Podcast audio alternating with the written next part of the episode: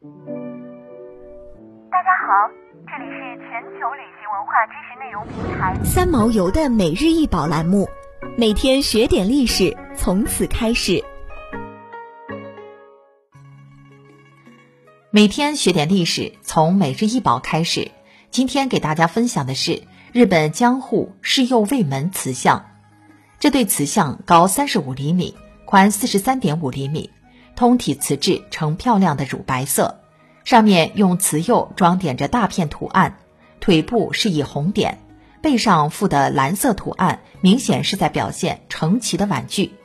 耳廓正面为浅黄色，并以红色勾勒边缘。显然是亚洲象的耳形，眼睛则具备日式神韵，现收藏于大英博物馆。自17世纪以来，彩绘瓷器世右卫门就一直在世界上得到高度的评价。然而，有关它的创始人，至今依然存在着不少未解之谜。距今四百多年以前，在今天佐贺县有田町南郊的南川园，酒井田园希和他的儿子。喜三右卫门在他们的教中试制成功了日本第一件彩绘瓷器，在正保三年（一六四六年），应用赤绘技术成功烧制出第一件彩绘瓷器。这是日本一般陶瓷史中有关名词世右卫门源流的教科书式的通行说法。这位初代世右卫门和他开创的世右卫门彩绘瓷器一起被载入了日本陶瓷乃至世界陶瓷的史册。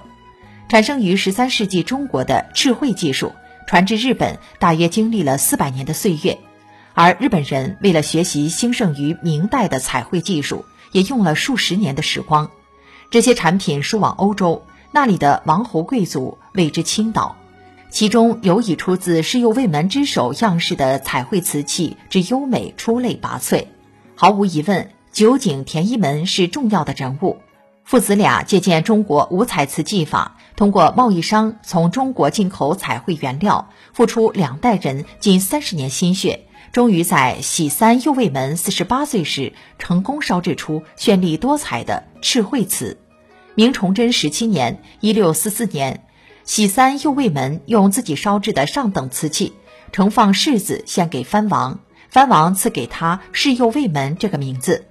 借鉴中国五彩瓷技法，通过贸易商从中国进口彩绘原料，终于在喜三右卫门四十八岁时烧造成功，并用自己烧制的上等瓷器盛放世子献给藩王，藩王赐给他世右卫门这个名字，这就是开启了长达十五代传承的家族制瓷序幕，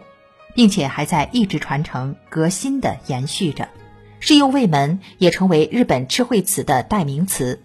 早起世右卫门瓷被视为国宝，至今已有十五代了。世右卫门瓷以奶白色为地，用红、绿、黄、蓝等色彩描绘花鸟、人物、山水等，同日本画界狩猎派、日本著名宗族画派雄居日本画坛两百余年的屏风画有异曲同工之妙。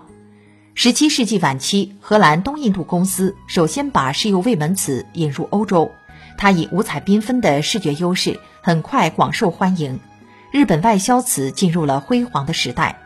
德国的麦森、英国的切尔西与荷兰的戴尔夫特等欧洲陶瓷企业纷纷开始模仿日本外销瓷。世右卫门的赤绘瓷技法引起欧洲人的兴趣，广为被模仿，对欧洲瓷器风格的发展产生重要影响。想要鉴赏国宝高清大图，欢迎下载三毛游 App。更多宝贝等着您。